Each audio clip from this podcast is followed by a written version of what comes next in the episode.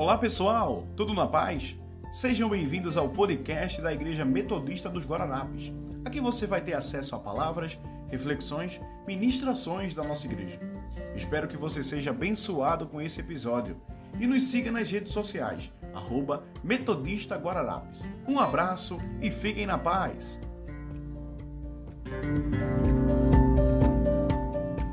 Origens dos céus e da terra, no tempo que foram criados, quando o Senhor Deus fez a terra e os céus, ainda não tinha brotado nenhum arbusto no campo e nenhuma planta havia germinado, porque o Senhor Deus ainda não tinha feito chover sobre a terra e também não havia homem para cultivar o solo. Todavia brotava água da terra, irrigava toda a superfície do solo. Então o Senhor Deus formou o homem do pó da terra e soprou em suas narinas o fôlego da vida, e o homem se tornou um ser vivente. Ora, o Senhor Deus tinha plantado um jardim no Éden, para os lados leste, e ali colocou o homem que formara. Então o Senhor Deus fez nascer do solo todo tipo de árvores agradáveis aos olhos e boas para alimentos. E no meio do jardim estava a árvore da vida e a árvore do conhecimento do bem e do mal. No Éden nascia um rio que irrigava o jardim e depois se dividia em quatro.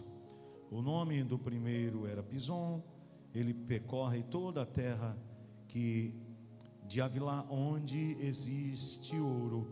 O ouro daquela terra é excelente. Lá também existe bidélio e a pedra de ônix. O segundo que percorre toda a terra de Cush, de Cush é o Gion, e o terceiro corre pelo lado leste da Síria, o Tigre, o quarto rio é o Frates. O Senhor Deus, obrigado Pedro. O Senhor Deus colocou o homem no jardim do Éden para cuidar dele e cultivá-lo. E o Senhor Deus ordenou ao homem: coma livremente de qualquer árvore do jardim, mas não coma da árvore do conhecimento do bem e do mal, porque no dia em que dela comer, certamente você morrerá. Então o Senhor Deus declarou: Não é bom que o homem esteja só. Farei, é, farei para ele alguém que o auxilie e lhe corresponda. Depois que formou da terra todos os animais do campo e todas as aves do céu, o Senhor Deus o trouxe ao homem para ver como este lhe chamaria. E o nome que o homem desse a cada ser vivo, esse seria o nome dele. Assim, o homem deu nomes a todos os rebanhos domésticos, às aves do céu e todos os animais selvagens. Todavia, não se encontrou para o homem alguém que o auxiliasse e que lhe correspondesse. Então o Senhor Deus fez o homem cair em um profundo sono. Enquanto esse dormia, tirou-lhe uma das costelas, fechando o lugar com carne. Com as costelas que havia tirado do homem, o Senhor Deus fez uma mulher e o levou até ele. Disse então o homem: Esta sim é osso dos meus ossos, é carne da minha carne. Ela será chamada mulher, porque do homem foi tirada. Por essa razão, o homem deixará, o homem deixará pai e mãe e se unirá à sua mulher, e eles se tornarão uma só carne. O homem e sua mulher viviam nus e não sentiu vergonha. Ora, a serpente era um capítulo 3, tá? Ora, a serpente era o mais astuto de todos os animais selvagens que o Senhor Deus tinha feito. E ela perguntou à mulher: Foi isso mesmo que Deus disse? Não coma nenhum fruto, de nenhum fruto das árvores do jardim? Respondeu a mulher à serpente: Podemos comer do fruto das árvores do jardim, mas Deus disse: Não coma do fruto da árvore que está no meio do jardim, nem toquem nele, do contrário vocês morrerão.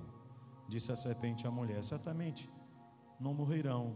Deus sabe que no dia em que dele comerem, seus olhos se abrirão e vocês, como Deus, serão conhecedores do bem e do mal. Quando o homem viu que a árvore parecia agradável ao paladar, era atraente aos olhos e, além disso, desejável para dela se obter discernimento, tomou do seu fruto, comeu e o deu ao seu marido, que comeu também. Os olhos dos dois se abriram e perceberam que estavam nus, então os juntaram folhas de figueiras para cobrir-se. Ouvindo o homem e sua mulher os passos do Senhor Deus, que andava pelo jardim, quando soprava a brisa do dia, esconderam-se da presença do Senhor Deus entre as árvores do jardim. Mas o Senhor Deus chamou o homem, perguntando: Onde você está? E ele respondeu: Ouvi teus passos no jardim e fiquei com medo, porque estava nu. Por isso me escondi. E Deus perguntou: Quem disse que você estava nu? Você comeu do fruto da árvore do qual o proibi de comer? Disse o homem: Foi a mulher que me deste, por companheira, que me deu do fruto da árvore e eu comi. O Senhor Deus perguntou então à mulher: Quem foi? Que foi que você fez? Respondeu a mulher: A serpente me enganou e eu comi. Então o Senhor Deus declarou à serpente: Uma vez que você fez isso, maldita é você entre todos os rebanhos domésticos, entre todos os animais selvagens. Sobre seu ventre você rastejará e pó comerá todos os dias da sua vida. Uma história que todos nós conhecemos, né?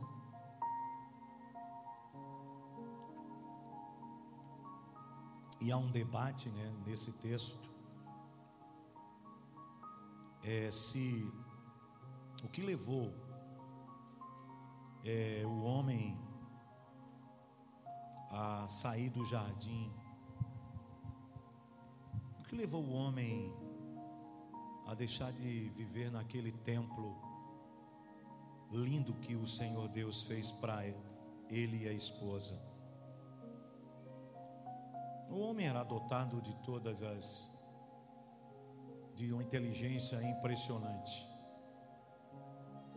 O homem é dotado de uma inteligência impressionante. É por isso que quando eu vejo algum debate de alguns falando sobre a, as vacinas, eu eu fico deveras indignado.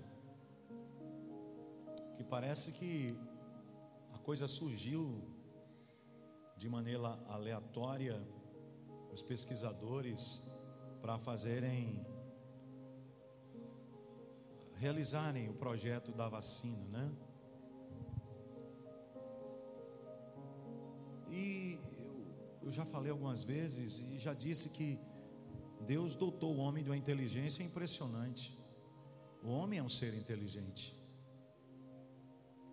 O homem do nada, ele fez algo impressionante. Deus deu ao homem inteligência de colocar nome nos animais. E ele olhou para cada animal de maneira lírica, né? O Cláudio Duarte fala de maneira bem lírica sobre essas, essas questões da inteligência do homem. Diz que o homem olhou para a cara do macaco e disse: Você tem cara de macaco e ele é macaco. E se nós olharmos hoje para a cara do macaco, a gente não vai dar o nome dele de girafa, né? a gente vai dizer que Adão acertou quando botou o nome de macaco, macaco. Então, ser deveras inteligente. E a inteligência que Deus deu ao homem até os dias de hoje está aí. Deus é o Senhor que dá inteligência. Gente, não vamos aqui é, diminuir a, o poder criador maravilhoso de Deus. Deus deu inteligência aos seres humanos. Deus está no controle de todas as coisas. E a gente não entende isso que Deus, ele, Deus está no controle de todas as coisas. Todas as coisas está no controle de Deus. Deus não é um ser que criou o mundo e foi embora, ficou lá de longe no seu trono no universo, é? olhando e vendo as desgraças acontecerem no mundo, não. Deus interage no mundo. Deus está no mundo interagindo. Então, Deus dotou a nós de inteligência. De inteligência. Impressionante. E Ele continua controlando a sua criação, o universo. Amém, irmãos e irmãs? Ele continua. Eu creio que Deus continua cuidando do universo e de tudo que existe nele. Nada, nada, nada, nada que acontece passa desapercebido. Deus sabe de todas as coisas. Deus sabe quando eu Deus sabe quando terminar o culto o que vai acontecer comigo e com você antes de chegar em casa. Ele sabe. Tá? E diz que o primeiro casal foi feito e eles tinham o privilégio de passear naquele templo lindo, né, o jardim. E tinha o privilégio de todo final da tarde Deus descer e conversar com eles. Mas aí Deus disse assim: Olha, você tem um jardim enorme, você tem todas as árvores, mas tem duas especial, mas uma, uma dessas duas você não pode comer, que é a árvore do conhecimento do bem e do mal. Você não vai poder comer dela. Eu costumo brincar, alguns dizem que, eu não sei de onde foi tirada essa ideia, né? Que foi uma maçã, né? uma maçã. Tem frutos que chamam muito mais atenção aos nossos olhos, né? E eu costumo brincar que com certeza, eu acho que foi uma jaca. De longe dá para a gente, se você, eu frequentei muito ali com porta, quando adolescente, balde na cabeça e bacia na cabeça. Quem é aqui da minha época sabe do que eu estou dizendo. Frequentadores. E de longe, quando a gente chegava debaixo ali de um pé de jaca, de longe a gente já sentia o cheiro da jaca madura. Gente, cheiro de jaca madura é uma coisa impressionante, né? E de longe você já começava a ver aquela bichona cheia de caroço, de caroço não, dos espinhos dela, chamava a sua atenção, é? Quantas vezes eu fui para a comporta e deixei bacia de manga para trazer jaca? Olha para aí, irmãos, confessando um pecado aqui para os irmãos. E você que era dono daquele sítio, que encontrou a bacia lá, era minha, viu? Chamou a atenção a jaca. E eu senti aquele cheiro maravilhoso da jaca. É por isso que eu digo maçã. Eu, ó, gente, eu posso fazer a interpretação que eu quiser, tá? O texto não diz que era o fruto. Então eu acho para mim que era uma jaca, negócio grande, né? Porque até hoje a gente está engolindo esse caroço. Deu para entender que até hoje a gente engole esse caroço do pecado lá, entendeu? Uma maçãzinha não ia fazer, que era tanto estrago como o caroço, está até os dias de hoje aí. E Deus disse assim: não coma. E eles foram lá, aproveitaram e comeram. Comeram, foram expulsos do jardim. Naquele exato momento que eles comeram, eles estavam enjoados, parece que da presença de Deus, toda tarde conversando com eles. Porque a árvore que eles comeram era, era, era a árvore que ia revelar o bem e o mal.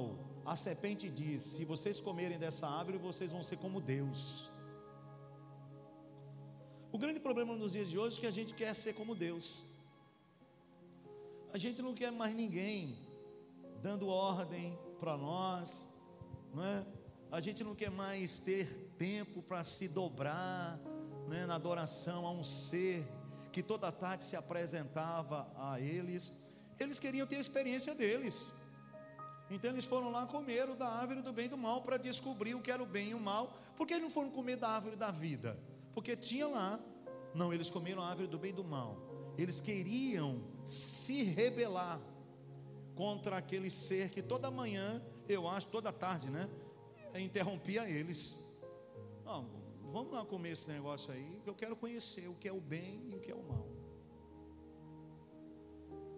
E tem tantas pessoas, queridos e queridas, 2021 começou a frequentando a igreja, aí teve um momento, um espaço religioso, igreja não, um espaço religioso, religioso, que igreja somos nós. E nesse espaço religioso, aí foi vendo que uh, o fulano disse algo lá que eu não gostei, me apertou o calo, entendeu? Não, eu vou querer comer da árvore do bem e do mal, eu quero ter a minha liberdade. Eu não quero ninguém dizendo o que eu tenho que fazer. Não é veridiana? Não é. Eu quero, eu quero eu mesmo tocar minha vida. Foi o que o primeiro casal fez. O primeiro casal, quando ele comeu a árvore do bem, o fruto da árvore do bem e do mal, eles estavam dizendo: Nós não queremos mais ninguém interrompendo a gente. A gente quer tocar a vida da gente sem ter ninguém dizendo o que a gente tem que fazer. Porque Satanás, a serpente, disse que nós vamos ser Deus. E a síndrome das pessoas querendo ser Deus. Ser Deus é tomar conta delas mesmas, é não ter ninguém que venha dizer para nós: ó, oh, isso aí não está certo, faz por aqui, anda por. Não, não quero. Eu sozinho quero tocar a minha vida. Eu sozinho não preciso de ninguém para tocar a minha vida. Foi isso que o primeiro casal fez, dentre outras coisas. Queremos tocar a nossa vida, então vamos comer desse fruto, porque esse ser que desce todos os dias para conversar com a gente, a gente já está enjoado dele. Eles comem e Deus vai e aparece. Diz que ao comer eles se revelam, um ao olhar do outro, quem eles eram. E Deus aparece no final da tarde e eles sentem os passos. Então Deus era um Deus que ele se incorporava, ele andava sobre a folhagem. Tchá, tchá, epa, lá vem Deus. E eles se esconderam. E Deus diz assim: Cadê vocês? Aonde vocês estão? Será que Deus não sabia? Eu conversava com alguém esses dias, foi o Diogo. A gente falava sobre isso, não foi Diogo? Será que Deus não sabia onde estava Adão, o primeiro casal? Claro que ele sabia. Agora a pergunta é: aonde está o teu coração? Eu sei onde você está. Eu sei onde você está. Mas onde está o seu coração? Você se perdeu aonde no seu coração? E essa é a pergunta que Deus está fazendo para nós aqui nessa noite, para algumas pessoas: aonde você se perdeu? Qual foi o fruto que você comeu para viver essa sua liberdade, para viver essa sua ideologia? E Deus está perguntando a você nessa noite: cadê você? Onde você está? Não é o local geográfico, não. É onde está esse seu coração. Aonde está ele? Porque 2022, Deus vai querer saber onde está o seu coração. Ele vai querer reger o teu coração. Mas aonde está ele? Ah, você quis ser um dia o dono da sua vida, ninguém mandando, ninguém dizendo, ninguém se metendo. Não, vou comer daqui, daquele fruto lá, ninguém vai se meter na minha vida, porque eu vou saber agora definir o que é o bem e o mal, aonde sem Deus a gente consegue definir o que é o bem e o mal. Aonde é, sem orientação de Deus, eu saber o que é o bem e o mal. Não tem, a gente vai se perder. Deus é quem vai dizer para nós o bem e o mal. A serpente não mentiu, se você comer, você vai saber dos segredos de Deus.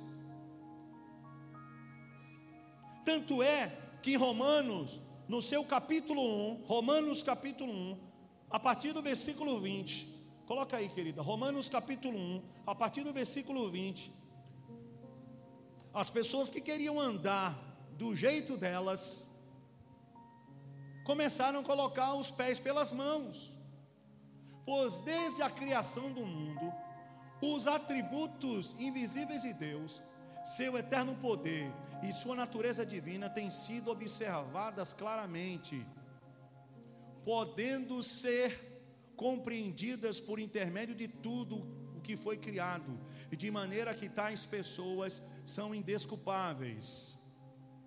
Porquanto, mesmo havendo conhecido a Deus, não glorificaram como Deus, nem lhe renderam graças. Ao contrário, seus pensamentos passaram a ser levianos, imprudentes, e o coração insensato deles se tornou em trevas. Para aí. Diz que aquele que não quer mais andar com Deus, sua vida vira uma treva. Você é um leviano, você é um insensato, porque não existe saber o bem e o mal longe de Deus, porque longe de Deus a nossa prática vai ser sempre uma queda para fazer o mal. Romanos está dizendo isso para nós. Paulo está falando isso para nós. Então, no primeiro culto do ano de 2022, eu lhe faço essa pergunta: Por que você comeu o fruto para ter liberdade? Essa liberdade tem dado o que para você? Dor de cabeça. Tem dado dor de cabeça essa liberdade. Essa liberdade tem levado você para uns cantões na tua vida espiritual e vida de relacionamento que tem acabado com você. Porque estar debaixo da orientação de Deus, muitas vezes, é fazer aquilo que eu compreendo que não vai ser bom para mim, mas Deus sabe que vai ser bom para você. E diz esse texto que por conta dessa liberdade em Romanos, as pessoas se entregaram às suas concupiscências da carne, trocaram as maneiras de se relacionar entre casais, e a bagaceira aconteceu. Se a gente for estudar de maneira mais profunda os imperadores romanos, a gente vai ver a desgraça moral que existia e vivia o Império Romano, porque eles viviam as suas próprias experiências. Paulo, no capítulo 17 de Atos, quando ele entra em Atenas, ele chega num local onde as pessoas eram sábias demais, as questões filosóficas, ideológicas, científicas permeavam ali Atenas. Mas aquele povo lá de Atenas não queria saber de Deus. Eles até gostavam de uma divindade, até uma divindade no meio deles, era, era, eles colocaram o nome como um Deus desconhecido. Mas era um Deus desconhecido, era um Deus que não influenciava na vida deles. A gente é muito bom de querer ter um, uma divindade que não influencie na vida da gente. Fique lá, entendeu? No momento que a gente quiser falar com ela, a gente baixa os joelhos ali e faz uma oração burocrática, mas a divindade, ela não, não, ela, ela, ela não interage comigo, ela não diz, epa, está errado, você precisa melhorar. E Deus, nesse relacionamento, com o homem, ele descobre que o homem não queria relacionamento com ele. Que é assim até os dias de hoje, né, gente? É até assim os dias de hoje. As pessoas acham que no final do ano, vestindo um, uma roupa branca, vai expiar todo o pecado do ano de dois, do ano que passou, né? Que está indo embora.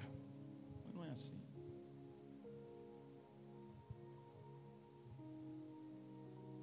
Pense nisso. Eu, no começo do culto eu falei de promessas que você fez em 2021 para 2022. Não está bom de você colocar em prática essas promessas, não. E reconhecer que comeu de um fruto que era proibido comer. E o que adiantou essa tal liberdade? O que que eu vou fazer com essa tal liberdade? Já diz uma banda de pagode muito famosa no Brasil. O que, que eu vou fazer com essa tal liberdade? Se atolar na lama, como vocês têm se atolado até os dias de hoje.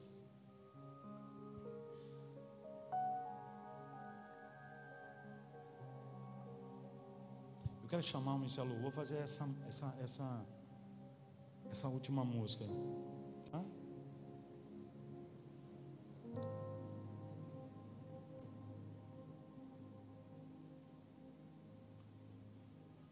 E você que está aqui nessa noite,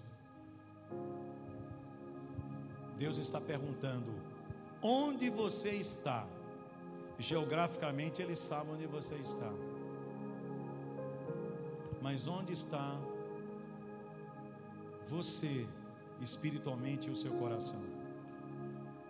Onde? Onde? Onde? Onde?